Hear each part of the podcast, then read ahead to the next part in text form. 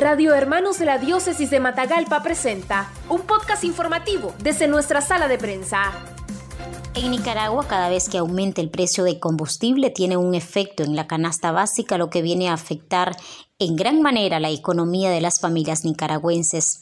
La coordinadora del movimiento comunal nicaragüense, ingeniera Janet Castillo, ha manifestado que el alto precio de los productos básicos es una situación crítica que viven las familias e instó al gobierno, que es quien tiene los medios, las herramientas y las entidades reguladoras, a detener inmediatamente esta ola alcista. El movimiento comunal nicaragüense nos pronunciamos ante la ola alcista de los productos de la canasta básica. Eh, consideramos necesario que se tomen medidas pertinentes por parte de los gobiernos, de los ministerios, como el Ministerio de Finanzas, como las alcaldías municipales también, porque eh, deben de garantizar un peso exacto y una calidad exacta de los productos que se están vendiendo.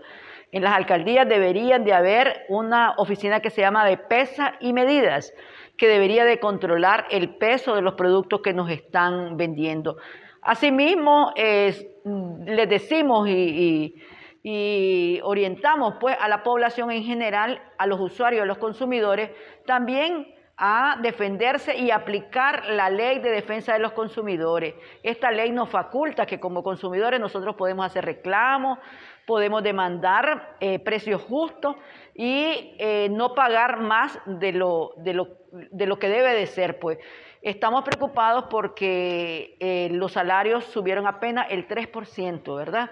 Y eso realmente no ajusta con el precio de la canasta básica. Dicen que una canasta básica tiene un costo de 16 mil a 17 mil córdobas.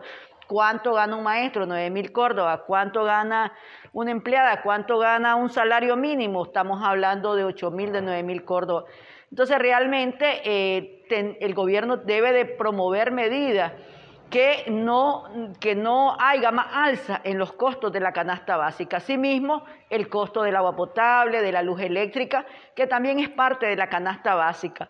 Invitamos a la población en general a que tomen medidas también de ahorro energético en sus casas, de ahorro del agua, que si hay una fuga, que si eh, no está usando eh, la bujía, pues que la apague, si no está usando eh, la no sé, la, televisión que la pague o la, o la plancha que no sea todos los días. Podemos nosotros como usuarios también promover medidas de protección al bolsillo y a la canasta básica de los consumidores. Noticias breves, veraz y objetivas en los podcasts informativos de Radio Hermanos. Búscalos en nuestro Facebook, Radio Hermanos.